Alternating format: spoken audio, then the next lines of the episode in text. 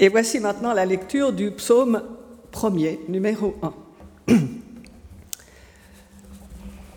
Heureux l'homme qui ne prend pas le parti des méchants, ne s'arrête pas sur le chemin des pécheurs et ne s'assied pas au banc des moqueurs, mais qui se plaît à la loi du Seigneur et récite sa loi jour et nuit. Il est comme un arbre planté près des ruisseaux. Il donne du fruit en sa saison et son feuillage ne flétrit pas. Il réussit tout ce qu'il fait. Tel n'est pas le sort des méchants. Ils sont comme la balle que disperse le vent. Lors du jugement, les méchants ne se relèveront pas, ni les pécheurs au rassemblement des justes, car le Seigneur connaît le chemin des justes, mais le chemin des méchants se perd.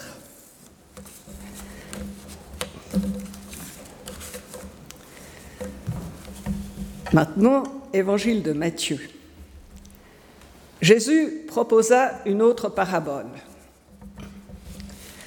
Le royaume des cieux est comparable à un grain de moutarde qu'un homme prend et sème dans son champ. C'est bien la plus petite de toutes les semences, mais quand elle a poussé, elle est la plus grande des plantes potagères. Elle devient un arbre si bien que les oiseaux du ciel viennent faire leur nid dans ses branches. Et maintenant, l'épître aux Éphésiens.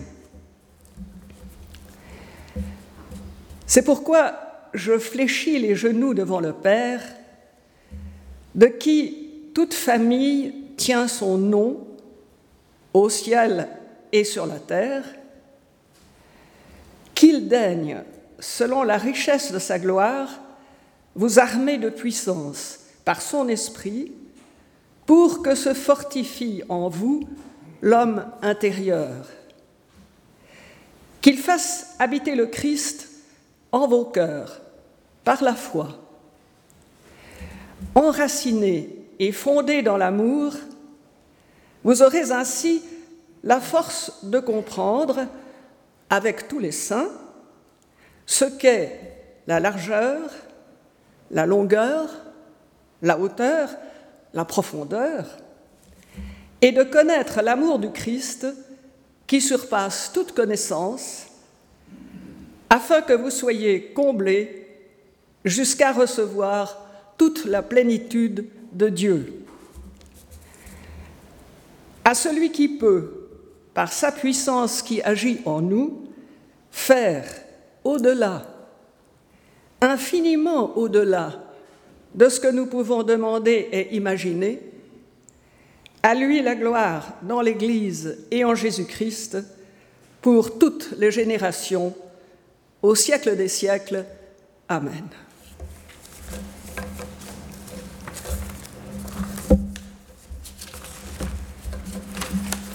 Et je vous invite à vous lever pour chanter au numéro 332 les strophes 1, 2 et 3.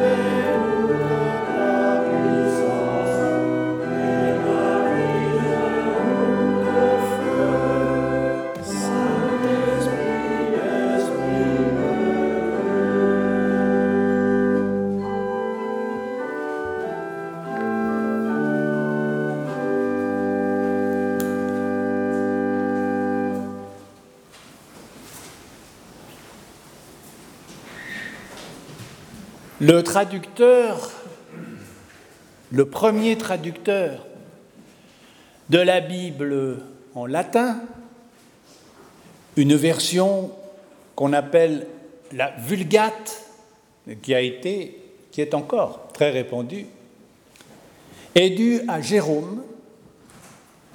Jérôme qui est un, un grand père de l'Église et qui avait pour habitude de comparer le psaume 1, le psaume premier que nous avons entendu, au portail d'une cathédrale, cathédrale constituée par tout le reste du livre des psaumes. Eh bien, nous allons voir pourquoi il estimait que ce psaume était si important qu'il fallait le comparer au portail d'une cathédrale à partir de quelques remarques et commentaires que j'aimerais faire sur ce texte des psaumes proprement dit, mais aussi avec quelques renvois aux autres textes que vous avez entendus, la, parabole de Jésus et la prière aux Éphésiens. Les premiers mots de la version française de ce psaume peuvent en fait nous induire en erreur, parce que nous lisons Heureux l'homme qui, l'homme, l'homme générique s'entend, l'être humain. Euh, heureux ou bien heureux? Vous me direz encore une promesse de bonheur, une de plus. Encore une énième recette. Les livres sur le secret du bonheur, il y en a plein les librairies aujourd'hui. Le bonheur individuel, euh, c'est devenu un marché florissant. Et il y a mille méthodes qui prétendent, euh, comment dirais-je, dissoudre les dimensions négatives de l'existence. Et dans un monde qui, c'est vrai, est souvent opaque, inquiétant, les conseils pour se sentir mieux, c'est vendeur. Seulement, est-ce qu'on peut se fier aux marchands de bonheur qui vous promettent que demain, votre vie sera parfaite En tout cas, la Bible n'est pas et ne sera jamais un livre de ce genre. Et de fait, quand on prend la peine de retraduire un peu le texte, on s'aperçoit que il serait plus avisé de traduire par solide est l'homme qui ne marche pas, etc. Parce que la racine hébraïque, elle indique l'idée de tenir ferme, de tenir debout. Et ça, vous voyez, c'est déjà beaucoup plus intéressant, parce que c'est de solidité qu'il est question, et pas de bonheur. La solidité, ça n'élimine pas les aspects difficiles de la vie, mais ça nous permet d'y faire face. Prenez le cas de Job. Job, il n'est pas heureux, hein. franchement, on ne peut pas dire qu'il est heureux, le pauvre, avec tout ce qui lui arrive. Mais il tient bon, il est solide, il tient bon, euh, il croule sous les ennuis, mais il est toujours là. C'est ça l'enjeu. Donc le psaume d'entrée évoque d'un côté notre solidité personnelle, en face de tous les aspects sombres de l'humanité. Je vous les relis, ces aspects sombres. Il est question du conseil des méchants, il est question de la voix des pécheurs, et il est question du banc des moqueurs. Et ces ces différents aspects euh, sombres, ce sont ceux qui, au fond, nous tirent vers le bas, si on s'y laisse aller. Et puisque nous faisons partie de l'humanité, jusqu'à plus ample informé, il faut admettre que nous portons un peu ces aspects en nous, au moins potentiellement, et que chacune et chacun risque, à un moment ou à un autre, de basculer en quelque sorte du mauvais côté de soi-même. Mais j'aimerais m'arrêter plus spécialement sur cette expression euh, imagée et curieuse, le banc des moqueurs. Normalement, le rire, c'est quelque chose de bienfaisant.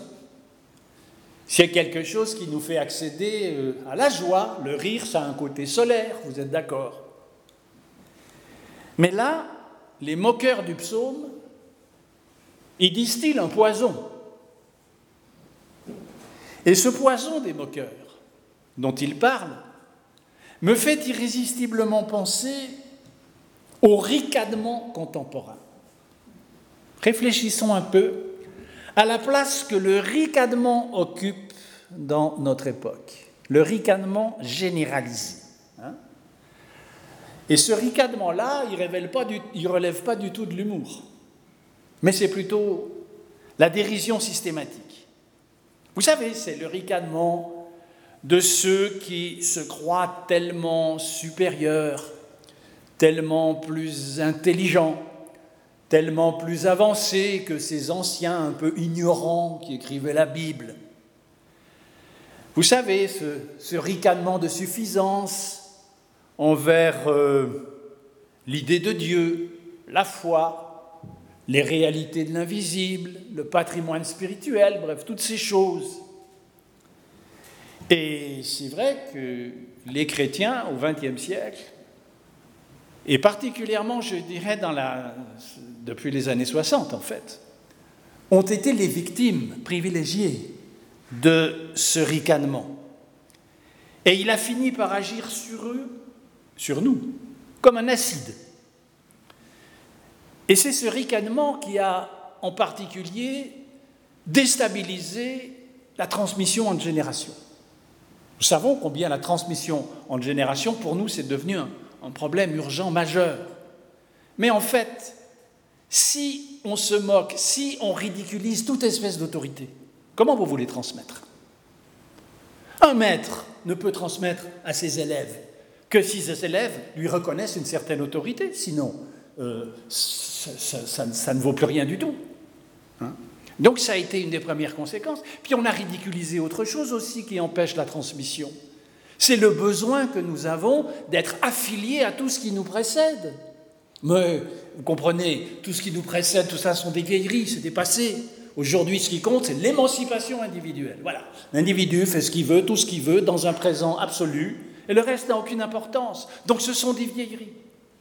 Et avec ce ricanement-là, eh bien, on ne peut plus rien transmettre.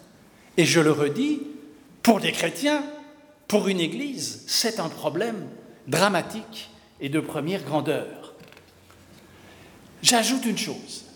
Il me semble que le ricanement a quelque chose à voir avec le blasphème. Nous savons de quelle manière terrible la question du blasphème s'est rouverte dans nos sociétés. Oui. Mais là encore, réfléchissons plus loin. Quand nous entendons, pas tellement chez nous, mais dans un grand pays voisin et tout proche, et nous ne pouvons nous empêcher d'être à l'écoute, quand nous entendons cette revendication perpétuelle, ces gens qui, à corps et à cri, réclament le droit au blasphème comme si c'était le summum de la liberté d'expression, je ne sais pas si vous êtes comme moi, mais moi je suis perplexe. À quoi ça sert? Où est-ce que ça mène? Sinon, à vouloir saper toute autorité et donc empêcher toute espèce de transmission on doit aussi réfléchir à cet aspect-là des choses. Un proverbe dit Ne te moque pas de Dieu, ne te moque pas des autres, ne te moque pas de toi. Pourquoi? Parce que c'est un échec humain et que Dieu n'est pas intéressé par les échecs humains. Alors évidemment, on ne va pas pouvoir empêcher de croiser les méchants, euh, les moqueurs, euh, ici-bas. Mais on n'est pas obligé de les suivre, et sur ce plan-là, le psalmiste est optimiste. L'effet d'entraînement n'est pas obligatoire, à condition d'y résister, d'aller dans un sens différent, à condition d'être solide. Alors solide, oui, mais comment? Eh bien, le psalmiste répond par euh, une image qui est d'une simplicité que je n'ose qualifier de biblique, mais pourtant c'est bien le cas, comme un arbre planté près d'un cours d'eau. La solidité est enseignée par la sagesse des arbres. Être planté, ça veut dire d'abord être enraciné dans un sol. Bien sûr, l'enracinement dont il est ici question, ça n'est pas un enracinement géographique. C'est un enseignement, c'est un enracinement, pardon, spirituel. On, le porte en soi, en quelque sorte. Et selon euh, une philosophe un peu oubliée aujourd'hui, qui s'appelait Simone Veil, non pas la ministre, mais c'est une autre, euh, eh bien, tout être humain, dit-elle, a besoin d'avoir des racines. Pour elle, ce besoin de racines, c'est un besoin de l'âme humaine. Ça veut dire quoi? Ça veut dire, écrit-elle, participer à une, collectivité qui, qui garde vivant les trésors du passé et qui en même temps transmet les pressentiments de l'avenir. Je répète cette belle formule, participer à une collectivité qui conserve vivant les trésors du passé et qui transmet les pressentiments de l'avenir. Eh bien, dans l'Église, on est enraciné dans un sol de ce genre. Nous l'appelons la tradition, au sens précis du terme. C'est-à-dire que nous nous relions à une chaîne ininterrompue de toutes celles et ceux qui, avant nous, nous ont précédés dans la voie chrétienne, à ce qu'on appelle parfois la nuée des témoins, voire même la communion des saints, hein, dans le symbole des apôtres, la communion des saints, c'est exactement de ça qu'il s'agit, c'est-à-dire de toute cette chaîne de ceux qui maintenant sont invisibles et qui pourtant nous ramènent à l'origine qui est la parole de Dieu. Et puis ça n'est pas tout. Ça n'est pas tout parce que il est question ici avec cet arbre d'un d'un feuillage vert, d'un feuillage vert qui est tourné vers le ciel. Et ça, ça donne un autre aspect de l'enracinement qui est très important. C'est celui de s'élancer vers le ciel. L'arbre, c'est aussi bien sûr une ramure. Une ramure qui est tournée vers la lumière, puisqu'il vit aussi de cette lumière. Et dans sa parabole, Jésus évoque justement le destin d'une graine minuscule, la graine de moutarde, qui, une fois qu'elle est plantée dans la terre, devient un arbre puissant et fort, de telle sorte que les oiseaux du ciel viennent se nicher dans ses branches. C'est presque un commentaire de mon psaume, voyez Quand je suis enraciné, alors je peux m'élever au-dessus de moi-même. Et cette élévation-là, elle porte un nom. Elle est ce qu'on appelle l'espérance. L'espérance, ça va avec l'enracinement. C'est le même processus. On peut alors dire que pour être solide, il nous faut à la fois les racines d'en bas et les racines d'en haut. Parce que notre être, nous le recevons d'en bas, mais nous le recevons aussi d'en haut, comme l'arbre. L'arbre reçoit sa nourriture de la terre, de l'eau et de la lumière. Et vous apercevez peut-être que cet enracinement-là est une réponse extrêmement sérieuse au malaise qui règne actuellement. Nous traversons une crise identitaire sans précédent, à tout niveau. L'identité, on ne parle que de ça. C'est un sujet explosif, dangereux. On ne sait pas très bien sur quoi ça peut déboucher si on l'excite trop. Mais tout le monde est en malaise avec ça. Et ça, c'est la conclusion ou la conséquence de la mondialisation. La mondialisation a produit une espèce de mouvement brownien sur la planète, c'est-à-dire un mouvement perpétuel des flux dans tous les sens en permanence.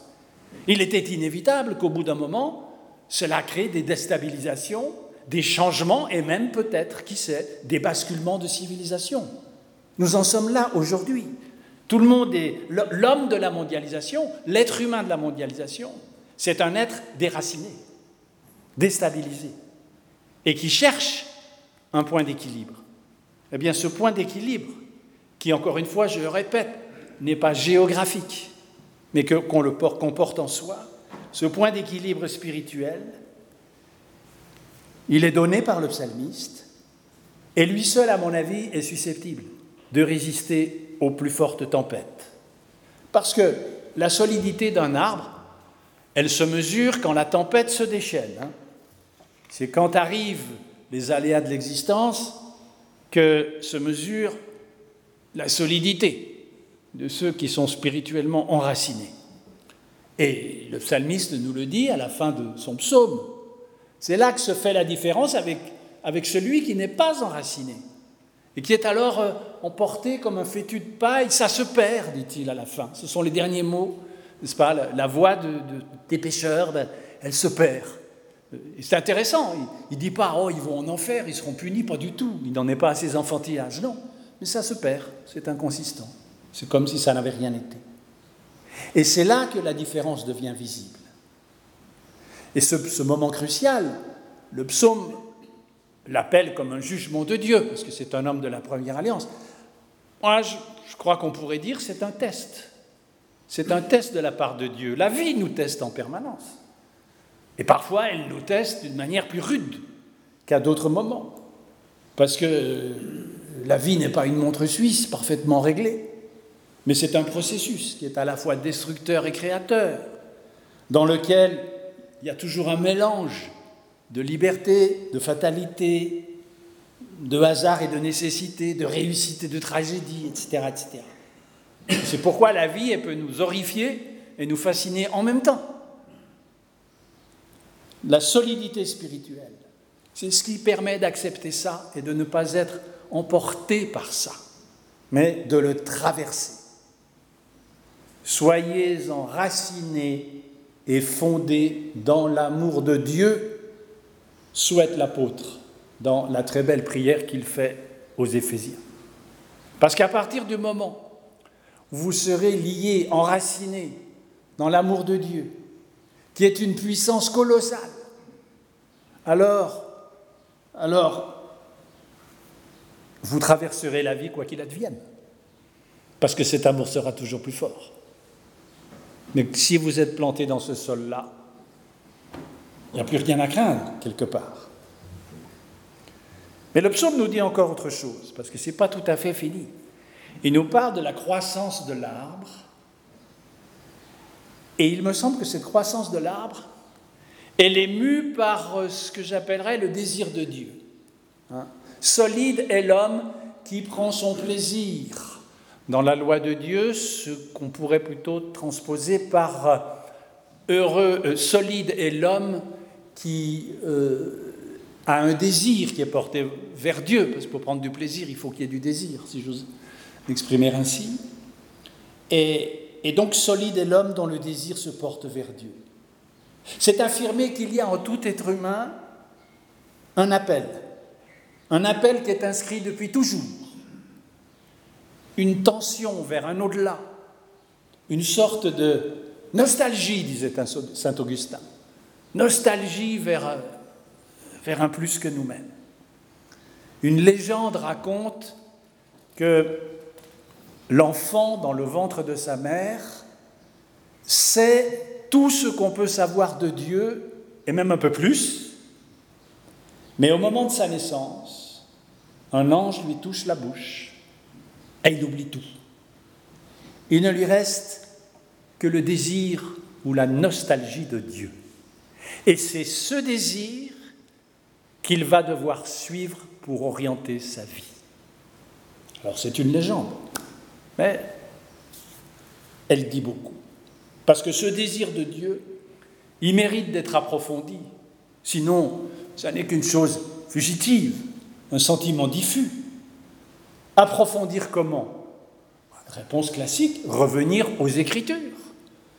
Retour à la loi, nous dit le psalmiste. Mais la loi, il l'entend dans son sens à lui, c'est-à-dire la Torah en hébreu. La loi, ce n'est pas simplement des règlements, c'est aussi, c'est pas simplement non plus des, valeurs éthiques, c'est aussi euh, un enseignement, un enseignement sur Dieu et un enseignement sur nous-mêmes. Calvin euh, a une très belle image, il dit, euh, au fond, la, la, Bible, ce que nous appelons l'Ancien Testament, Calvin dit, c'est un miroir. C'est un miroir à travers lequel Dieu donne à connaître de lui ce qu'il veut bien qu'on connaisse, et dans lequel aussi nous nous connaissons nous-mêmes sous son regard. Nous nous découvrons. Et finalement, ben c'est ça la raison du culte. Pourquoi le culte existe Exactement pour ça. Pour que nous nous regardions au miroir de la parole ce que nous sommes, ce qu'est la situation dans laquelle nous sommes, et ce que nous inspire la parole de Dieu, c'est-à-dire ce que Dieu nous envoie comme message. C'est la raison pour laquelle on se réunit, sinon ça, ça, n'en aurait pas. Hein. Et, et, cette raison pour laquelle on se réunit autour de la parole, c'est très différent des autres paroles et des autres études. Je peux étudier la mécanique et les mathématiques, bon, euh, je vais accumuler des connaissances, euh, mais ces connaissances vont rien changer à ma vie. Bon, peut-être elles vont me permettre de la gagner, c'est pas si mal. Mais la parole de Dieu, c'est autre chose. Elle nous transforme en profondeur. Elle nous fait signe dans nos racines. C'est évidemment infiniment plus profond. La parole de Dieu nous met au contact d'une présence qui est en nous mais qui n'est pas de nous et qui nous tient debout, ici et maintenant. Et je conclus ces quelques remarques sur euh, ce verset du psaume qui dit que l'arbre produit des fruits en son temps, en sa saison. Oui, nous savons tous ça, des arbres. Donc on suppose qu'il s'agit là d'un fruitier, bien sûr. Ben, il produit des fruits euh, à la saison euh, où ça doit se produire. Et il me semble que là, en fait, à travers encore une fois cette image d'une extrême simplicité, il pose une question toute simple, enfin toute simple, très fondamentale plutôt. Pourquoi est-ce qu'on est au monde? Pourquoi est-ce qu'on vit La réponse, pour porter des fruits, pour faire quelque chose de sa vie, comme on dit. Même si ce quelque chose ne paraît pas forcément extraordinairement spectaculaire aux yeux de la société. Il y a des vies qui sont des, petites vies, des vies toutes modestes, et qui cependant ont connu cette fécondité et qui ont, qui ont accompli ce qu'elles avaient à accomplir. C'est cela que veut dire cette image. Hein. Ça peut être très peu ce qu'on a accompli, les paroles qu'il fallait dire à un moment, le geste qu'il fallait faire, l'acte qu'il fallait poser, peu importe. Mais à travers ça, on aura apporté quelque chose, une petite étincelle de nouveauté au monde, afin qu'il ne vieillisse pas. Même si c'est très modestement. N'oublions pas la parabole de Jésus quand même. Elle nous parle de la graine de moutarde, qui est la plus petite de toutes les graines, seulement dans le plus petit, il y a le plus grand. Donc, la plus petite chose que je fais, mais qui est juste, je ne sais pas les conséquences qu'elles peuvent avoir. Ça, Dieu seul le sait, et Dieu seul le voit. Donc, porter du fruit porter du fruit. Et c'est ainsi, inévitablement, que cet arbre au bord de la rivière qui produit du fruit, ben, il nous parle de la mort. Il nous parle de notre mort. À la mort, tout nous est ôté. Tout. Tout nous est ôté sauf une chose. Ce qu'on aura donné de soi aux autres. D'abord, la mort pourra plus nous le prendre puisque ça ne nous appartiendra plus. Si on l'a donné aux autres, ça continuera à vivre dans les autres et à travers eux. Hein il y a un proverbe russe que j'aime bien qui dit Ce que tu prends pour toi est perdu. Ce que tu donnes aux autres t'appartient. C'est quoi une bonne mort?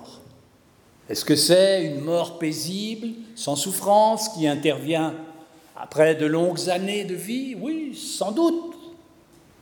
Mais toutes les morts ne sont pas ainsi.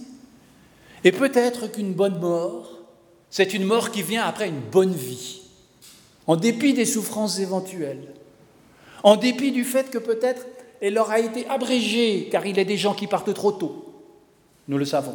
Et cependant, et cependant, même euh, cette mort qui nous semble interrompue, c'est quand même une bonne mort parce qu'elle consacre une vie qui a accompli ce qu'elle avait à accomplir.